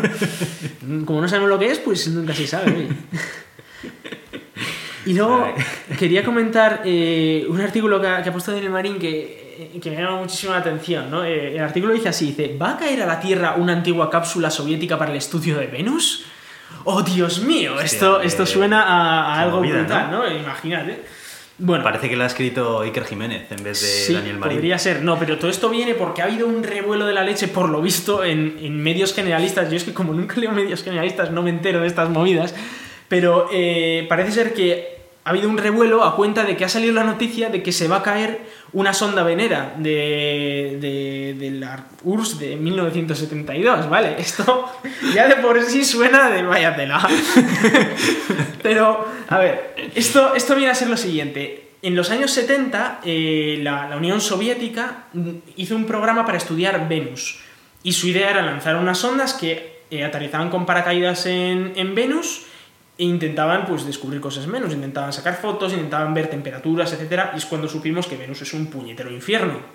Eran cápsulas que están muy, muy, muy bien protegidas, pero a pesar de eso aguantaban apenas 50 minutos en la superficie antes de derretirse el propio metal, ¿no? Porque estamos hablando, eh, bueno, más que el metal, todo el tema silicio y tal que se usaba para las comunicaciones, que estamos hablando de 400 grados en la superficie y de 90 atmósferas de presión, es decir, 90 veces más presión que en la Tierra. Sería eh, una presión como la que tienes a unos 900 metros bajo el agua. Es, eh, y todo eso con 400 grados de temperaturas. Es muy Sí, difícil, sí, sí, ¿vale? Que algo aguante allí. Infierno. Eh, consiguieron aterrizar varias, pero hubo algunas que no aterrizaron, unas se chocaron, otras se calcinaron y parece ser que una de ellas se quedó varada en una órbita de tipo Moliña en, en la Tierra. A explicar un poco lo que es una órbita de tipo Moliña. Una órbita de tipo Moliña es una órbita muy elíptica, es decir, que eh, el punto más cercano que tiene, o sea, el, punto de la órbita más cercano está muy cerca de la Tierra, en este caso eran unos 206 kilómetros de altura, pero el punto más lejano estaba a miles de kilómetros de, altura, ¿vale? Esto se suele usar como una órbita inicial para una transferencia de Hawkman normalmente. Esto es, para es una manera más eficiente energéticamente de salir de la órbita de la Tierra y ponerse en órbita del Sol, que es lo que necesitas para luego bajar esa órbita hasta Venus, ¿no? O sea, y poco a poco acercándote a Venus. Eh, cuando despegó este cohete no se sabía lo que había ahí. Lo que pasa es que tenía pinta, ¿vale? De que era una de estas eh, sondas. Lo que pasa es que nunca recibió un nombre Venera, eh, Venera es de, de Venus, ¿no? Como las enfermedades venéreas. Y, y no recibió un nombre Venera precisamente porque no llegó a Venus. Y de hecho nunca la Unión Soviética confirmó que esto era una sonda de Venus o no. Claro, eh, eh, estamos En aquí... su secretismo habitual, ¿no? es Guerra En plan, Fría, En vez eh, de decir, no, oye, mira, que se nos pasó de largo, ¿sabes? Pero Sí, esto funcionaba es para esto. pasó, en plan, ¿no? bueno, pues Bueno, una entonces, cosa que nadie sabe lo que es, que está por Estamos hablando de que en 1972 se quedó varada una sonda ahí que no quedaba muy Sí. claro lo que era. Eh, esa sonda eh, perdió algunos trozos a lo largo de los años y en el 83 cayó la mayor parte de esa sonda al mar, ¿no? A, la Tierra. Y quedó algo por ahí volando que como no se sabía lo que era, pues le pusieron el nombre Cosmos 400 no sé qué. Por- porque hay un si, si veis las aplicaciones de Heavens Above de los satélites, hay un montón que son Cosmos no sé cuál, Cosmos no sé cuántos. Cosmos es básicamente la Unión Soviética diciendo, esto es algo que se nos ha quedado ahí. ya está, ¿vale? Esa es toda la explicación que dan. Vale, y, vale. y el número es porque es el siguiente al anterior, Sí, ¿sabes? sí, Simplemente. sí. Entonces, eh, bueno, pues se había quedado ahí varado, pero claro, el problema de esto es que eh, el punto más cercano de la órbita son 206 kilómetros. Esto a más de uno le puede llamar la atención porque la, la órbita de la Estación Espacial Internacional son 400 kilómetros de altura y eso sign- y, y además y la estación espacial poco a poco va bajando en altura. De vez en cuando hay que encender los propulsores para subirlo otra vez la altura porque por el rozamiento de las pequeñas partículas que hay por ahí poco a poco va bajando la altura. Entonces podríamos pensar que algo que pasa a 206 kilómetros le tiene que afectar muchísimo más la atmósfera que algo que está a 400 kilómetros. El tema es que cuando pasa a 200 kilómetros va muy rápido porque es el periapsis de la órbita, eh, que es el, momento más rápido de la órbita, porque luego hay que tener en cuenta que tiene que volver a subir hasta 9.000 kilómetros, ¿no? O algo así. Entonces pasa muy, muy, muy cerquita de, la Tierra, pero pasa muy rápido y además si frenas el periapsis no, no bajas mucho la altura de, ese periapsis. Lo que haces es bajar la altura de, del apoapsis, que se llama, el pu- el punto más lejano de la órbita. Eh, eso lo que hace es poco a poco ir circularizando la órbita. Si bajas el punto más lejano, pero el más pequeño lo dejas donde está, poco a poco se va haciendo más circular en lugar de una elipse. ¿no? Porque hay que recordar que las órbitas son todas elípticas y el punto central de la órbita, que en este caso es la Tierra, está en uno de los focos de la elipse. Entonces, eh, ¿todo esto para qué? Pues para explicar que esos 206 kilómetros prácticamente no se han alterado desde 1972. Han ido bajando un poco, pero no han bajado mucho. Y ahora ha salido esta noticia y ha habido mucho revuelo porque, claro, esta sonda tiene una- un escudo térmico capaz de frenar eh, y capaz de aguantar 90 atmósferas. O sea que obviamente No se va a desintegrar. no se va a desintegrar en la Tierra, Al que le seguro. caiga le va a hacer daño. Al que le caiga le va a hacer daño. Eh, también hay que, hay que pensar que el 74% de la Tierra es agua, de la superficie, con lo cual lo más probable Y es que caiga se el puede agua. calcular en qué franja de, de la Tierra No. es posible que caiga. Bueno, se puede calcular la franja, sí, porque depende de, eh, de la bueno, sí, del, del ángulo que tiene la órbita en O sea, la al Tierra. menos la latitud. ¿no? La latitud, sí, se puede saber la latitud a la máxima a la que suele, a la que puede caer. Pero normalmente esto suele ser lo mítico de que te dicen, bueno, sí, va a caer entre, eh, entre yo qué sé, entre Argentina y pues, más o menos Finlandia. Y tú dices, pues muy bien, sí, estupendo. Sí, Eh, Lo que sí que está confirmado es que es seguro que no se va a caer en los próximos 3 o 4 años, seguro, porque no está bajando su, su periapsis lo suficiente. Entonces, de momento no hay ningún peligro, eh, no hay. No va a caer inminentemente, pues caerá, en algún momento sí caerá, obviamente, porque va rozando con la atmósfera y no va a estar así eternamente, pues en algún momento caerá. Ahora, ¿cuándo? Pues a saber, eh, No se tienen ideas, se sabe que no va a ser en el pasado, va a ser en el futuro. Eso es todo lo que podemos sacar. está bien, está bien. Que probablemente sea menos de mil años y probablemente sea más de cinco años, pero eh, tampoco se puede sacar muchas más conclusiones y acabará cayendo. De hecho, probablemente sean menos de 100 años, ¿no? Pero bueno. eh, Sí, eh, es, es, lo que hay. Eh, no os preocupéis demasiado. Además, hay cosas mucho más. que están cayendo todo el rato. O sea que tampoco. os puede caer algo en la cabeza en cualquier momento. No os preocupéis por este gracias, en concreto. Gracias, Iván, eso me tranquiliza. Sí, ¿verdad? No me va a caer la sonda esta de Venus. No, Muy por bien. esta podéis estar tranquilos. Vale, por vale, los otros 100 o, o 200 kilos que caen cada hora, eh, por eso igual sí que os podéis preocupar un vale, poco. Vale, más. vale, Bueno, pues llegamos a la sección de Tito Elon, ¿no? Y viene sí. cargada, pero hasta los topes, ¿no? O sea, esto va a ser Iván, a... Iván hablando de cosas. Iván hablando de cosas de Tito Elon, ¿sabes? O sea, sí, sí, sí. Vale, vamos, pues vamos, vamos a, a, poner. Espera, ponemos la entradilla, ¿no? Vamos, sí, pon la entradilla. Sí. Vale. bueno, empezamos eh, con el primer lanzamiento de la cápsula Dragon 2 o Crew Dragon de SpaceX, que ha ocurrido eh, esta mañana. De hecho, hoy estamos grabando en, sábado, en domingo, estamos grabando, ¿no? Sí, sí, hoy es domingo. Sí, es domingo. No me, no me he hecho caso, vale. Ha ocurrido esta madrugada. Y eh, no, ayer, ayer, ocurrió ayer y hoy ha sido eh, cuando se ha juntado con la Estación Espacial Internacional. Eso es.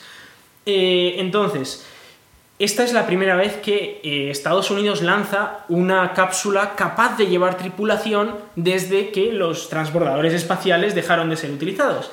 Y pues el honor ha sido para SpaceX, que lo ha lanzado además desde la rampa desde la que despegaban las misiones Apolo a la Luna, con lo cual también ha sido... Sí, es que ha salido en todas las televisiones. Ha salido en todas las televisiones, ha sido como muy llamativo y además mola mucho que el brazo de personas que ha puesto SpaceX en, en la rampa esta, porque es muy chulo, parece como muy futurista. A mí me recuerda un poco a la película Contact.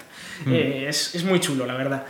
Y, y bueno, eh, despegó correctamente, se ha acoplado a la Estación Espacial Internacional y ya están los astronautas revisando esa nave por dentro. ¿Por qué? Porque no iba con tripulación, entre comillas, porque llevaba un maniquí, eh, otro Starman, Starman 2, iba en, en esta nave y además llevaban un peluche de, de, la Tierra, pues para demostrar que está en gravedad cero y tal, y en algún momento se pone a flotar, ¿no? Cuando ya está en gravedad cero, en, bueno, microgravedad. Eh, entonces, bueno, llegó allí y lleva víveres, lleva eh, diferentes tipos de cosas que necesitan los astronautas ahí arriba, porque ya que no puede llevar personas, porque es la versión de prueba, pues eh, lleva cosas que pueden ser útiles para los astronautas. Va a estar allí cinco días y luego va a aterrizar. Eh, por lo que he visto también va una especie de... Sí, Starman. O sí, sea, Starman. Y le han puesto también el traje... Le han puesto el traje de presión para comprobar que funciona, Ajá. etcétera. Sí, sí, sí, le han puesto el traje. Y eh, bueno, esto es esta misma nave, una vez aterrice, la piensan volver a usar para ya mandar astronautas dentro de unos meses, lo cual pues está bastante chulo. No obstante, directamente no se pueden mandar astronautas porque les falta por hacer una prueba y es eh, la del de, aborto a alta velocidad. Eh, habían hecho un aborto de lanzamiento que básicamente lo que es es demostrar que si hay un accidente, eh, la cápsula puede salir despe despegada y ir más rápido que el cohete de manera que el cohete no se lo come, ¿no?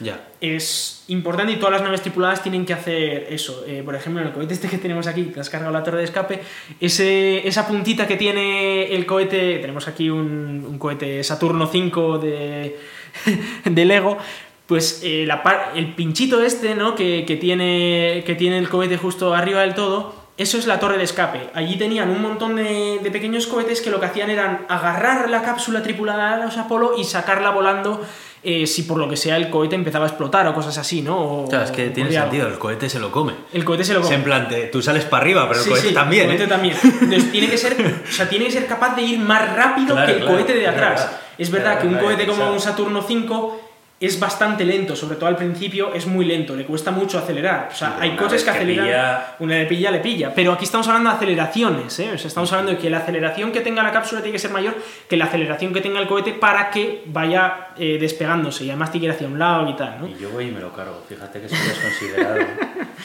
Bueno, y el caso es que eh, ya se hizo una prueba eh, estática en la que pues, se demostraba que era capaz de abortar un lanzamiento y luego sacaban paracaídas, etcétera, la cápsula de SpaceX. Pero ahora hace falta demostrar que esto funciona también cuando va a 2000 por hora en medio de, un despegue, ¿no? Entonces, el siguiente lanzamiento van a intentar hacer un abortaje de, de, ese, de ese despegue, ¿no? A alta velocidad. Como curiosidad, van a usar allí eh, una, una primera etapa ya utilizada porque parece ser que es muy probable que, claro, cuando despega la cápsula por encima es muy fácil que se cargue la, la etapa de abajo. Entonces, bueno, probablemente se, se cargue el cohete. Pero, pero bueno, es eh, algo que hay que probarlo porque van a ir astronautas ahí dentro de unos meses. Así que, bueno, está muy chulo. Es una cápsula que, recordemos, tiene capacidad para 7 tripulantes, pero en principio no hay planes, al menos eh, este primer año, de que vayan más de 4. Y de hecho, en las primeras misiones van a ir dos astronautas, ¿no? Para primero ir probando que todo. Además es una cápsula muy chula porque es bastante espaciosa y además tiene pantallas táctiles, que no estamos hablando como las Soyuz, que tienes un palito para darle los botones No, así, no, está, ta, ta. está muy bien, puedes jugar al Candy Crush. Puedes jugar al Candy para, Crush. para quitarle un poco de Sí, sí. tensión ahí cuando estás... La verdad es que eh, es muy chula, eh, a mí me, me mola bastante, tiene dos salidas, ¿no? una en un lateral, que es para acceder fácilmente, la otra en la el nose cone este, en la parte de arriba, pues para acceder a... Tesla, Tesla, Tesla. Y, y bueno, eso, quería comentar que, que ha despegado y que ya eh, Estados Unidos tiene una nave espacial tripulada que ya está en servicio. Y dentro de poco, este mismo año, también entrará en servicio la CST, de, la CST Starliner de Boeing. Vamos a hablar de Tesla. Muy bien, muy bien, muy bien. De, la- de las noticias del momento, por favor. Bueno, eh, pues ya ha salido a la venta, la noticia es que ya está a la venta en Estados Unidos, eso sí, eh, la versión de 35 mil dólares, esta famosa del Tesla Model 3. Esa versión que culmina el, el plan estratégico de Elon Musk que sacó hace ya 6-7 años, ya no me acuerdo, hace un montón, que eh, explicaba cómo eh, primero ellos iban a crear un coche muy muy caro, pero que fuera capaz de pagar las construcciones de, de las fábricas para un coche más barato. Ese coche más barato, que era el Model S, eh, iba a ser capaz de pagar las nuevas fábricas para luego empezar a producir un coche masivo. Esto no significa para todo el mundo, ojo, ¿eh? significa masivo. Significa que ya no es un coche para mil, dos mil personas, sino que es un coche para millones de personas. Y eso es importante porque eh, la gente se lo ha tomado como, joder, pero eh, un Golf vale menos. Y sí, efectivamente. O sea, nadie ha dicho que, no te vayas a, que, que este vaya a ser un coche para todos los bolsillos, ni mucho menos. Es un coche de lujo, sigue siendo un coche de lujo, pero es un coche que se va a vender de manera masiva, el Model 3. Pero claro, eh, cuando presentaron el Model 3, presentaron con un precio, presentaron un precio de 35.000 dólares. Y luego, pues cuando salió a la venta, esto costaba más de 60.000. Esto era una locura, ¿no? Eh, no digo que, que no lo valiera los 60.000 pavos, lo que pasa es que no son 35.000, ¿vale? Entonces todo el mundo que había hecho una reserva diciendo, ¡buah, 35.000 pavos, me, me hago una reserva! Pues mucha gente dijo, ostras, eh, 35.000 dólares igual me gasto, pero 60.000 igual ya no, ¿no? ¿no? No es para el mismo bolsillo, digamos. Y por fin ha salido, eh, ya después de pues, prácticamente dos años, de que, desde casi casi dos años de que comenzó la producción, ha salido este Model 3 de 35.000 dólares, que eh, como curiosidad eh, mantiene el techo de cristal, algo que en un primer momento cuando se presentó dijeron que no lo iba a tener para abaratar el precio, y aún así, por este precio, va a tener el, precio de cristal. Hay que recordar que estos 35.000 dólares es antes de impuestos, eso siempre ha sido así, ¿vale? Y luego la conversión euro-dólar que a ellos Y les luego da la conversión. hacer. bueno, porque- eurodólar- No, no, realmente la conversión euro-dólar es prácticamente la que es. Lo que pasa es que hay que tener en cuenta que hay que pagar primero aranceles de importación, que es de un 10% aproximadamente, más luego el IVA, que en la mayor cas- de los casos suele andar, rondar el 20%. Es decir, eh, estaban hablando de que es muy fácil que se encarezca hasta un 25% el precio, pero solo por aranceles que cobra Europa, no por cosas, ¿vale? El 25% de estos 35.000 dólares. Es decir, se han hecho los cálculos y aproximadamente eh, se cree que aquí en España, en, en- en Europa en general, saldrá por unos 38.500 euros. Que esto también es una novedad porque se pensaba que iba a llegar por unos 41.000. Y aquí es donde entra la otra jugada, y es que el precio de todos los coches se ha abaratado unos 2.000 euros eh, en todos los Teslas. O sea, que si estabais ayudando en qué coche compraros, pues es un buen momento para pensar en compraros un Tesla. Si no os queríais gastar 90.000 en un S, Sí. ahora os podéis gastar 88.000, que es mucho mejor, Bueno, ¿verdad? no, no, no, no. En concreto los S y los X se han, se bajado hasta 10.000 pavos las versiones más baratas. Ajá. Es decir, el Model S ha pasado de 86.000 a 77.000, me parece. Pero ojo, porque si queríais un performance ludicrous, ha pasado de 150.000 a 106.000. O sea que, ojo, os podéis ahorrar 40.000 euros si teníais. Claro, claro. Estoy seguro de que el que está dispuesto a gastarse 150.000 euros en un coche está esperando a ofertas, a la rebaja, ¿sabes? Porque Ya. es que, claro, es que, que hay que ahorrarse un poco de dinero. No me pongo en el lugar de alguien que está dispuesto a gastar 160 150.000 euros en un coche. No lo sé. Eh, pero bueno, eh, hablando también del Model 3 de 35.000 dólares, como os comentaba antes, no está disponible en Europa, va a estar disponible a partir de dentro de unos 6 meses, lo cual, pues bueno, podéis ya empezar a ahorrar, porque es más o menos lo que va a tardar en llegar. He de decir que está muy muy chulo, eh, tiene una autonomía de 360 kilómetros, si no me equivoco, algo así, acceso a superchargers, por supuesto, eh, tiene pues todo el lujo del Model 3, lo único que cambia es que en interior, por ejemplo, pues tiene asientos que no son de cuero, que son más de, eh, pues de fieltro, ¿no? De, De tela. de textil, eso es. No obstante, si queréis podéis pagar 2.000 euros más y os ponen los asientos de cuero. Así que no problema, aquí hay No problema. que Sí, sí, lo, lo que han hecho ha sido sacar un montón de diferentes versiones para ver que la gente a ver lo que quiere, ¿no? Un poco para, para testar un poco lo que el mercado quiere y sobre todo pues porque viene esa, esa idea de, eh, de hecho le llaman el estándar plus, han hecho una versión un poquito mejor que la estándar, pues eso, con los asientos un poco de cuero y tal, eh, por, por un poquito más, por esos 2.000 o 3.000 euros más, pues ya tienes bastantes cosas más chulas. Y luego, por supuesto, otro tema es el autopilot. Y es que el autopilot ha bajado de precio, mucho, muchísimo. Eh, estamos hablando de que ahora el autopilot vale 2.000 dólares, si no me equivoco, 2.300 euros eh, en el momento de la compra, luego se hace más caro, ¿no? creo que son 3.500 o algo así después de la compra. Y ahora eh, lo que sí que han hecho ha sido quitar algunas características del autopilot y pasarlas a lo que ellos llaman full self-driving. ¿no? El autopilot solo tiene ahora dos características. Lo que es el autopilot base eh, solo tiene dos características y es eh, el, que te mantiene en el carril, en, la autopista, y acelera y frena primero a, la velocidad a la que quieras ir y luego pues si tienes a alguien delante pues te frena, lo cual viene muy bien para las, eh, para las caravanas porque tú simplemente activas el autopilot y sigue el coche de delante a, a dos por hora, si el delante frena, frena y no te tienes que andar preocupando de uy, a ver si freno, si no me choco con delante y tal. Entonces, eh, por esa parte está bastante bien. Pero luego el tema de la navegación por GPS automatizada, eh, los adelantamientos automatizados el momento en el que lleguen y tal, que todo esto estamos hablando de que Europa todavía no está, pero que va a estar las próximas semanas. Eh, y también el, el Summon este que se llama, que es decir, que tu coche está aparcado y le dices, oye, sal de, tu parking porque por lo que sea hay un aparcado muy cerca y no puedes entrar en el coche, pues le puedes decir que salga.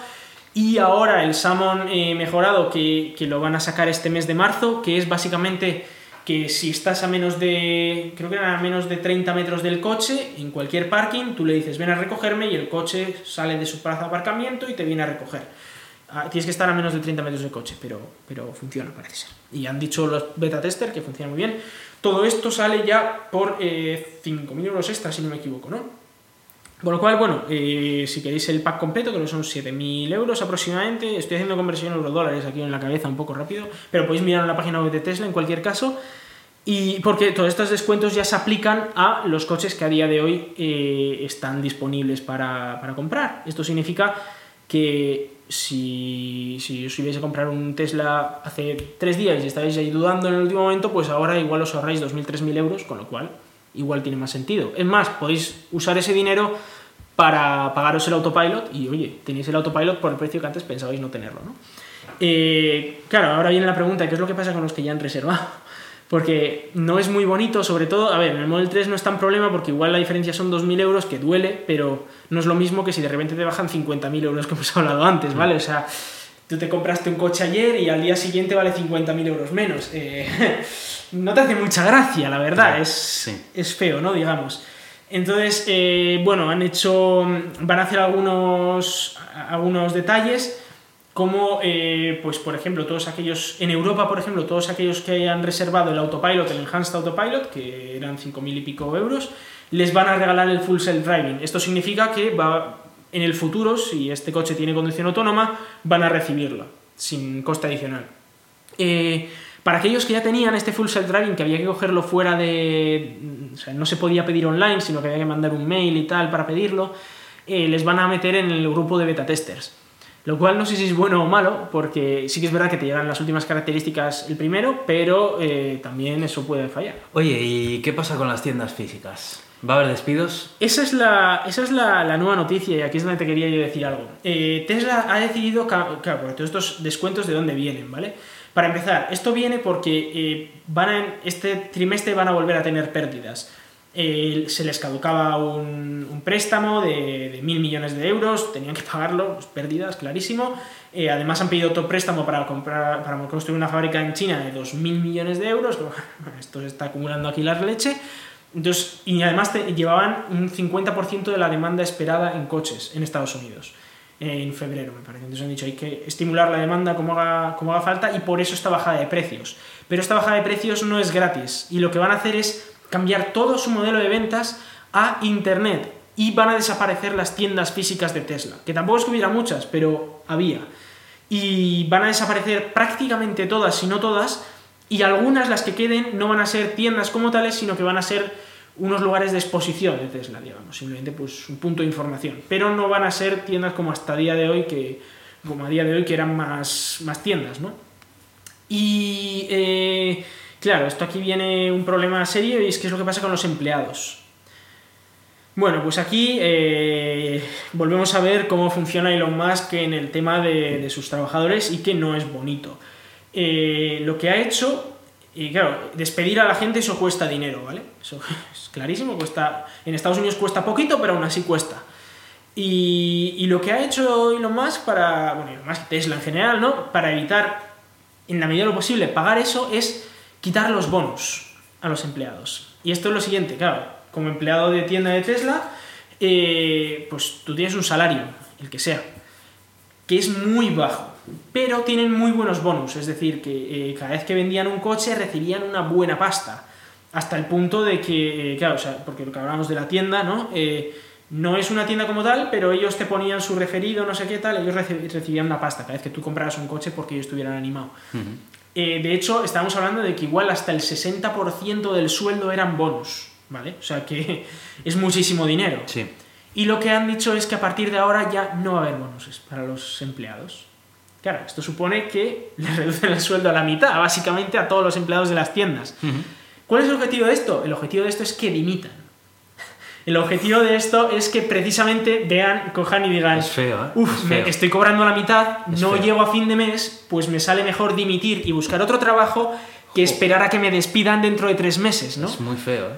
es muy feo, es muy guarro, es explotación clarísima y es las guarrerías que tiene el capitalismo y las guarrerías que tiene Tesla y en concreto Elon Musk cuando, con los trabajadores. Esto es muy feo eh, y ya lo hemos visto más veces. Echa a gente como si fueran como si no fueran personas, como si fuera a quitar una máquina de aquí y ponerla allá, ¿sabes? Sí, Es- sí, eh, echa gente muy de una manera muy ligera y esto es muy lamentable porque hay muchísima gente que va a perder sus trabajos, gente que está muy preocupada por, por sus trabajos, familias enteras que dependen de estos sueldos y que los va y dices, bueno, los echas, bueno, pero pagas la compensación y no, no, precisamente quiere evitar pagar la compensación y les está haciendo una especie de moving, ¿no? Que, hombre, seguro que legalmente lo puede hacer y que en el contrato está estipulado que legalmente Ya, se puede hacer, pero es muy feo Es, muy es gente que se ha currado muchísimo eh, las ventas de, de Tesla, que Tesla ha conseguido muchas ventas gracias a estas personas. Precisamente esos bonus que estaba dando eran porque Tesla estaba consiguiendo vender gracias a esta gente.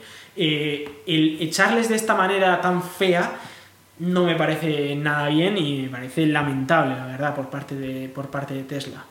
No sé qué, qué opinas un poco de todo esto. Pues que, pues que es, es el lado oscuro de Tesla que, Hmm. que está ahí y bueno, pues ¿qué te voy a contar? Que, que no, que a mí me parece muy feo, pero bueno.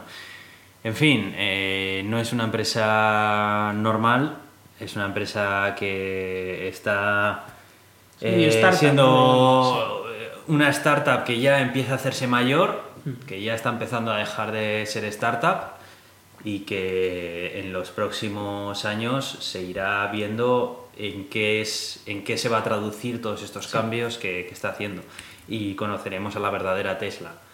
De momento es muy difícil saber, saber si este tipo de actos son una tendencia, si van a llevarse a cabo muy frecuentemente, no sé. De cualquier que- modo es algo bastante feo. Pero bueno. Es verdad que hasta ahora se le ha perdonado un poco porque tenía ese ese estatus de startup de decir, bueno, todo por el objetivo de la empresa. El objetivo de la empresa era acelerar el- la llegada del transporte sostenible Ya, Y es, una misión muy noble, ¿eh? pero la gente noble, sí, sí, tiene que pagar su alquiler, su hipoteca y, y los Exacto, trabajadores pero- que trabajan para ella Pero es verdad que muchas pues, startups hacen cosas de estas, es decir, es todo por lo que sea, incluso nos pasamos días y noches enteras trabajando, no cobramos, lo que sea, por sacar el proyecto adelante. No obstante, ya en el momento en el que tienes 30.000 empleados, en el momento en el que ya Es que estás es a nivel mundial... Es que efectivamente, yo ya cada vez pienso menos en Tesla como una startup. Claro, ¿eh? es que ya no es tan startup. No, o sea, no, sigue no, no. en un crecimiento exponencial, eso es verdad, pero a ver, eh, se tiene que limitar. Y oye, que tiene pérdidas, pues eh, lo siento mucho, tendrá que hacer algo para evitar pérdidas. Y obviamente tienen que, quieren seguir creciendo, claro, pero eh, primero, el quitar tiendas no me parece algo a largo plazo muy bueno. No, me parece una idea muy buena No, a largo plazo. A, largo- a corto plazo está claro que sí, porque te ahorras un montón de sueldos, te ahorras un montón de alquileres Ostras, pues sales en ganancias, sí, estupendo, vale, muy guay. Además, como tiene una lista de espera de 500.000 personas que quieren su coche, porque tienen ahora mismo el mejor, los mejores coches del mundo, pues, pues sí, vale, ahora mismo les funciona. Y el boca a boca funcionará un tiempo, funcionará hasta que todo Dios vea Teslas Model 3 por la calle y entonces ya no es una novedad, no es algo que digas, oye, ¿y ese coche que, que se ha comprado el vecino, eso qué es? Y, y le cuentas la historia. No, porque ya todo el mundo lo conocerá, habrá quien le guste, habrá quien no le guste. Y ya está, y ya no, no van a vender tanto el boca a boca, y van a necesitar sus tiendas. No sé cuándo va a pasar esto, no sé si va a tardar un año, dos años, cinco años, pero llegado un momento van a necesitar tiendas en las que ellos vendan un producto y van a necesitar publicidad. Porque hasta ahora el boca a boca funciona porque nadie tiene estos coches y pues sí, pues todo el mundo está interesado, cómo funciona, déjame probarlo, tal, vale, funciona. Pero esto está limitado, entonces no me parece una maniobra a largo plazo, es una No. maniobra muy cortoplacista Sí. y muy fea además. Sí, sí. Entonces, eh, bueno, pues este ha sido el punto negativo de todo esto, que claro, esto- los descuentos y todo están muy bien, eh, pero mm, es feo, es feo.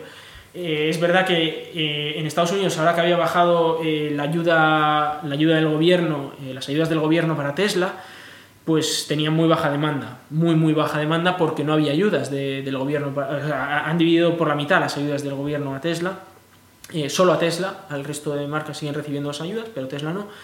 Entonces había bajado muchísimo la demanda, claro. Y han tenido que hacer algo para aumentar la demanda. Mm, Parece una medida muy a la desesperada y esperemos que sea puntual, esperemos que sea esta situación muy puntual. Eh, es verdad que ya en enero, creo que fue en enero en, en diciembre, echaron como al 7% de la plantilla ya porque precisamente pues necesitaban conseguir beneficios y tal y veían este problema no sé esperemos que esperemos que sea algo puntual y que no se repita y que una vez eh, se estabilice un poco esto no Eh, ya estén construyendo coches en China eh, esté incluso la, la fábrica en Europa empezando empiecen a construir una fábrica en Europa y tal y se estabilice un poco todo saquen el Model y tal esperemos que empiecen a volver a construir tiendas volver a poner tiendas o cosas así no esperemos Bueno, pues eh, sí, yo creo que estaría bien si íbamos cerrando. Creo que ha sido un podcast bastante completito. Además, eh, nuestra amiga nos ha permitido poder grabar sin interrupciones, lo cual a mí me sorprende. ¿Cómo, ¿Cómo se llama, Héctor? ¿Cómo se llama? Se llama La Niaquea y Ah. es. A ver si, a ver si A lo ver si lo acierto, Esto, esto no lo hemos practicado, ¿eh? Es el nombre del cúmulo de galaxias en el cual se encuentra la Vía Láctea. Exacto, muy bien. ¡Buah! Ahí De hecho, bueno, hay muchos cúmulos, sea, hay como cúmulos, supercúmulos. Este es Ahí el tienes. supercúmulo eh, más grande que se puede coger, donde está el supercúmulo de Virgo, precisamente. Y se llama así, mola un montón su nombre, chaval. ¿Ha sido un triple? Ha sido un triple de la leche, un ¿no? triple que le he metido desde la otra punta Bueno, he de decir que yo lo, lo he repetido pasada. alguna vez. Sí, sí. Pero no la llamamos la niaquea cada vez que tenemos que llamarla porque sería un poco cansino, así que le llamamos la. Sí, ¿verdad? Sí. Bueno, pues vamos a recordar dónde nos podéis escuchar en Euska Digital los martes a las 7 de la tarde. También estamos en Radio Podcastellano y pertenecemos a la comunidad de ciencia creativa Escenio, que a su vez pertenece a la Cátedra de Cultura Científica de la Universidad del País Vasco. Nos podéis enviar vuestros eh, comentarios a elgatodeturin.gmail.com y también estamos en Twitter con arroba el gato de Turín. Tenemos página en Facebook y también estamos en iTunes, Evox y Spotify donde agradecemos vuestras reseñas. Yo soy Aitor, arroba cronosnhz en Twitter. Yo soy Iván, arroba Racical en Twitter. Muchas gracias y hasta pronto.